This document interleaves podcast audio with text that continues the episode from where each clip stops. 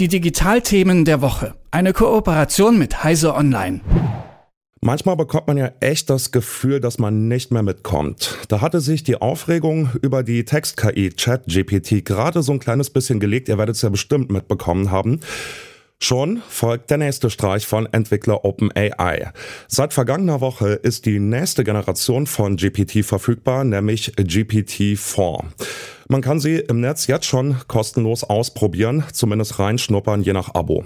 Es ist wirklich eine rasende Entwicklung, die KI-Modelle und Assistenten aktuell durchlaufen. Genauso rasend ist auch die Furcht vieler, zum Beispiel hier bei uns Journalistinnen, dass Technologien wie ChatGPT uns schon bald ersetzen. Deshalb wollen wir jetzt mal genauer darauf schauen, wie schnell sich so eine Erfindung tatsächlich weiterentwickelt. Was kann GPT-4, was die vorherige Version noch nicht konnte?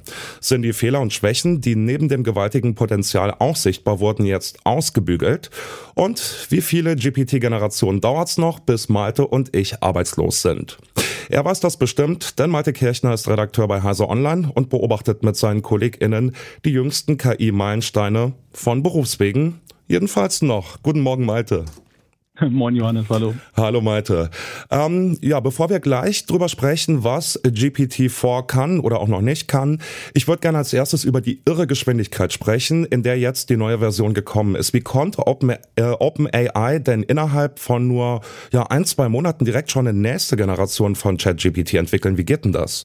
Ja, man muss da tatsächlich trennen zwischen ChatGPT als Interface und dem Unterbau GPT. GPT-3, was ChatGPT zugrunde lag, das gab es tatsächlich schon seit Mai 2020 in der Version, wurde dann mit GPT 3.5 etwas noch verbessert. Und das kam tatsächlich jetzt erst im Dezember raus. Deshalb erscheint es uns momentan so, als wenn der nächste Generationssprung jetzt wirklich in drei, vier Monaten erfolgt ist. Ist es aber gar nicht jetzt, was den Unterbau angeht. Trotzdem, es ist schon ziemlich imposant, wenn man sich da mal ansieht, was für riesige Datenmengen da verarbeitet werden und welche Rechenpower dafür nötig ist, dass das trotzdem auch so schnell geht. Mm, ja, gut, dass du es nochmal eingeordnet hast. Bei mir ist tatsächlich ein bisschen schwindlig geworden äh, angesichts dessen. Dann schauen wir mal drauf, was jetzt neu ist. Welche Features bietet GPT-4 denn, die es in der uns bekannten Version 3 bzw. 3.5 noch nicht gab, die da noch nicht drin waren? Ja, die KI ist vor allem besser geworden, was jetzt die Länge von Texten angeht und die Komplexität. Also sie kann jetzt zum Beispiel bis zu 25.000 Zeichen lange Eingaben verarbeiten. Sie kann auch zum Beispiel den Stil der Nutzer imitieren. Also man kann sagen, schreibe einen Brief, so wie ich ihn schreiben würde. Und das System kann es dann anhand von Textproben tatsächlich dann recht gut imitieren.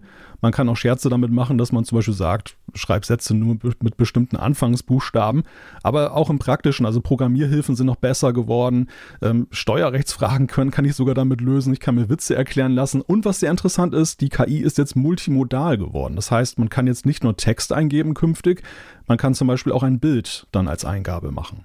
Ja, wie kann ich mir das denn vorstellen? Das finde ich besonders spannend. Es gibt ja zumindest äh, bis jetzt nur diese eine Richtung, die jetzt drin ist, nämlich Bild zu Text, umgekehrt noch nicht.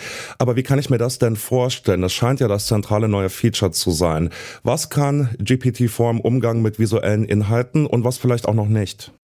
Ja, bislang kennen wir leider nur die Präsentation davon. Das Feature selbst ist im Gegensatz zu GPT-4, was man schon nutzen kann, jetzt noch nicht freigeschaltet. Aber was wir bislang gesehen haben, ist, dass man zum Beispiel eine Handskizze machen kann, kann die abfotografieren und dann macht die KI da eine komplette Internetseite draus. Also sie erkennt sowohl den Inhalt dessen, was da geschrieben steht, sie erkennt anhand dieser Kritzelei, dass es irgendwie ein, ein Layout sein soll und kann das Ganze dann umsetzen, zum Beispiel in einen HTML-Code, den ich dann reinkopiere und habe eine Internetseite. Das ist ziemlich faszinierend.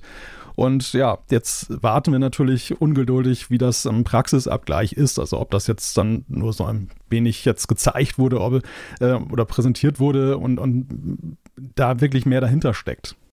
Mhm.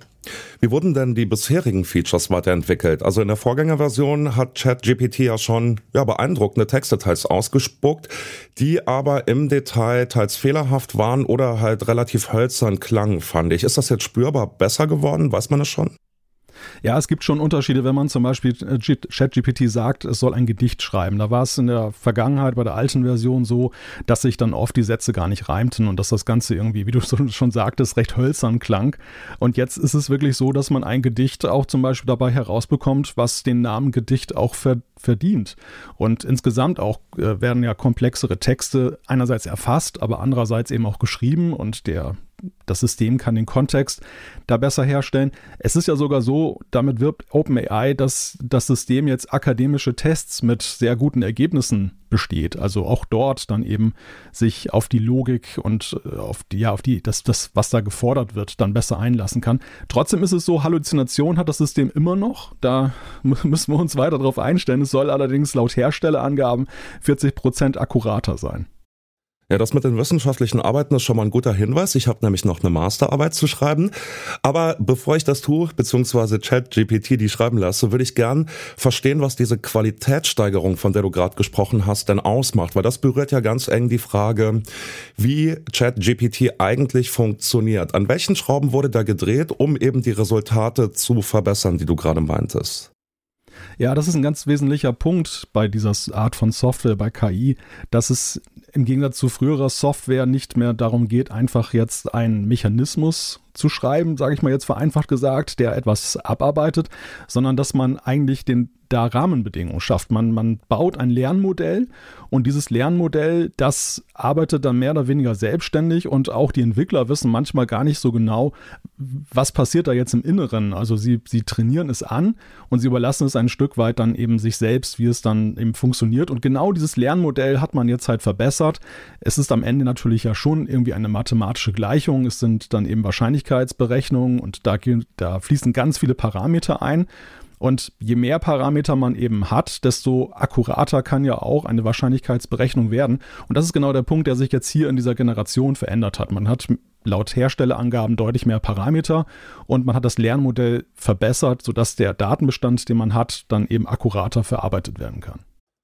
Ja, Alena Büchs, die Vorsitzende des Deutschen Ethikrates, hat vor ein paar Tagen in der Sendung von Markus Lanz sinngemäß zumindest gesagt, so beeindruckend die Resultate von ChatGPT auch sind, es handelt sich nicht um eine echte Intelligenz, sondern um einen künstlichen Papageien, der nachplappert, was ihm eingegeben wird.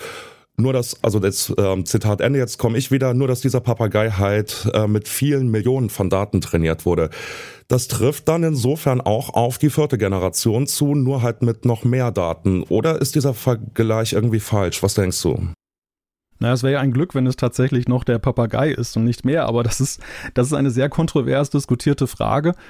Ich neige auch dazu zu sagen, dass das, äh, dass da im Moment eben auch sehr viel Hype dabei ist, dass weil die Allgemeinheit eben sehr auf das Thema schaut und äh, eine künstliche Intelligenz, die allmächtig ist, natürlich dann eben auch ja wesentlich spannender als Thema ist als eben jetzt eine neue Art von Suchmaschine, dass das dann eben manchmal überhöht wird. Gleichwohl sind wir, glaube ich, schon irgendwo an einem Punkt angelangt, wo die Schwelle beschritten wird, dass eben Systeme, ja, ich möchte jetzt nicht sagen, eine Persönlichkeit entwickeln, aber eben schon auch Tendenzen zeigen, ja, so einen zarten, leichten eigenen Willen dann eben zu zeigen. Also OpenAI sagt selbst, GPT-4 neigt zur Dominanz. Sie haben auch einen ganzen Katalog von Sicherheitsüberprüfungen vornehmen lassen, sprechen von Risiken, die sie nicht genauer benennen.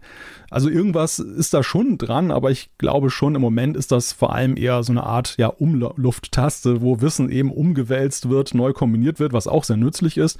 Vor allem aber eben auch eine bessere Suchmaschine uns bietet, ähm, dass wir schneller zu Ergebnissen kommen und die Ergebnisse sich dann auch schon zusammenfügen, wo wir sonst eben manuell noch vieles machen mussten.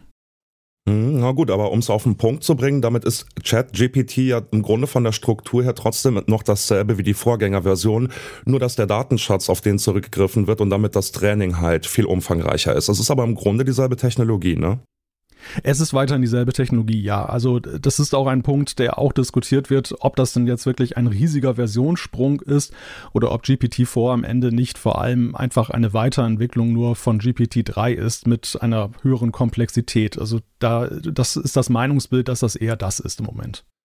Ja, Malte, zum Schluss nochmal zu dem Thema zurück, das ich am Anfang schon aufgeworfen habe, nämlich die Jobangst, die zumindest hier in der Redaktion umgegangen ist und möglicherweise auch bei euch bei Heiser Online. Also bei mir war es so, ich habe, als ich die ersten Resultate von ChatGPT vor ein, zwei Monaten gesehen habe, relativ die Hosen voll gehabt, dann aber auch kapiert, dass viele Resultate von ChatGPT eben immer noch einer menschlichen Überprüfung und Verbesserung bedürfen. Wie kommt ihr denn die neue Generation ChatGPT vor jetzt vor? Ist die so stark, dass man da als Schreiberling, der du bist, der ich bin, wirklich Angst kriegen muss? Oder bleibt's dabei, es ist immer noch ja, stark verbesserungswürdig? Wie erscheint's dir? Ja, wir fragen uns natürlich auch bei Heise Online, wie geht das weiter? Was bedeutet das für uns? Ich glaube, viele fragen sich das momentan. Es geht ja auch Webdesignern, Steuerberatern, allen, die jetzt irgendwie vor einem Monitor ihr Geld verdienen, geht das so, dass sie sich fragen, was macht diese KI mit uns? Ist das einfach nur ein gutes Werkzeug, dass wir effektiver, effizienter werden oder wird uns das irgendwann ersetzen? Im Moment würde ich da jetzt keine große Angst haben, denn es kommt da immer noch viel zu viel Quatsch auch dabei heraus, sodass immer ein Mensch das irgendwie gegenchecken muss. Und der Gegencheck ist ja eben dann vom Aufwand her ja oft auch nicht äh, weniger aufwendig als die eigentliche Arbeit. Insofern ist es eher im besten Fall eine Erleichterung, dass man es eben dabei benutzen kann bei der Arbeit und bekommt so ein paar Schritte abgenommen, wenn alles gut läuft. Aber der Mensch ist momentan noch unverzichtbar. Und ich glaube, mit Blick auf den Journalismus ist es so, da hat sich sehr viel in Richtung Zahlenfokussiertheit entwickelt. Und ja, wenn es darum geht zu berechnen, was wahrscheinlich erfolgreich ist, ist die KI uns natürlich dann als Menschen überlegen. Was uns die KI im Moment überhaupt nicht abnehmen kann, sind halt Bauchgefühl und äh, ja, einfach natürliche Neugier, die sie eben nicht hat. Und das, damit können wir, glaube ich, mit dem Fund können wir immer noch wuchern. Zur Sicherheit ganz zum Schluss, Malte, du bist schon noch echt. Ich habe gerade nicht mit einem Bot gesprochen, du bist noch ein echter Mensch, ne? Ich hoffe es, ich hoffe es, ja doch. Ich hoffe es auch und ich würde mich freuen, wenn wir bald noch mal von Mensch zu Mensch sprechen. Das war Malte Kirchner von Heiser Online zur gerade vorgestellten neuen Generation von Chat GPT, nämlich GPT-4. Die Technologie entwickelt sich rasend schnell weiter und wir werden das hier weiter begleiten. Jeden Dienstag in Was wichtig wird mit Heiser Online. Vielen Dank, Malte. Ne? Sehr gerne. Die Digitalthemen der Woche. Eine Kooperation mit Heise Online.